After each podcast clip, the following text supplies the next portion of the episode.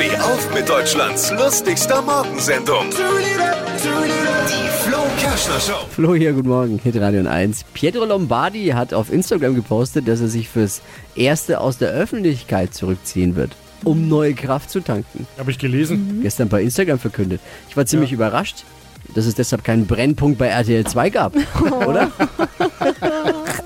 Mehr aktuelle Gags von Flo Kerschner jetzt neu im Alle Gags der Show in einem Podcast. Podcast Flo's Gags des Tages. Klick jetzt hitradio n1.de.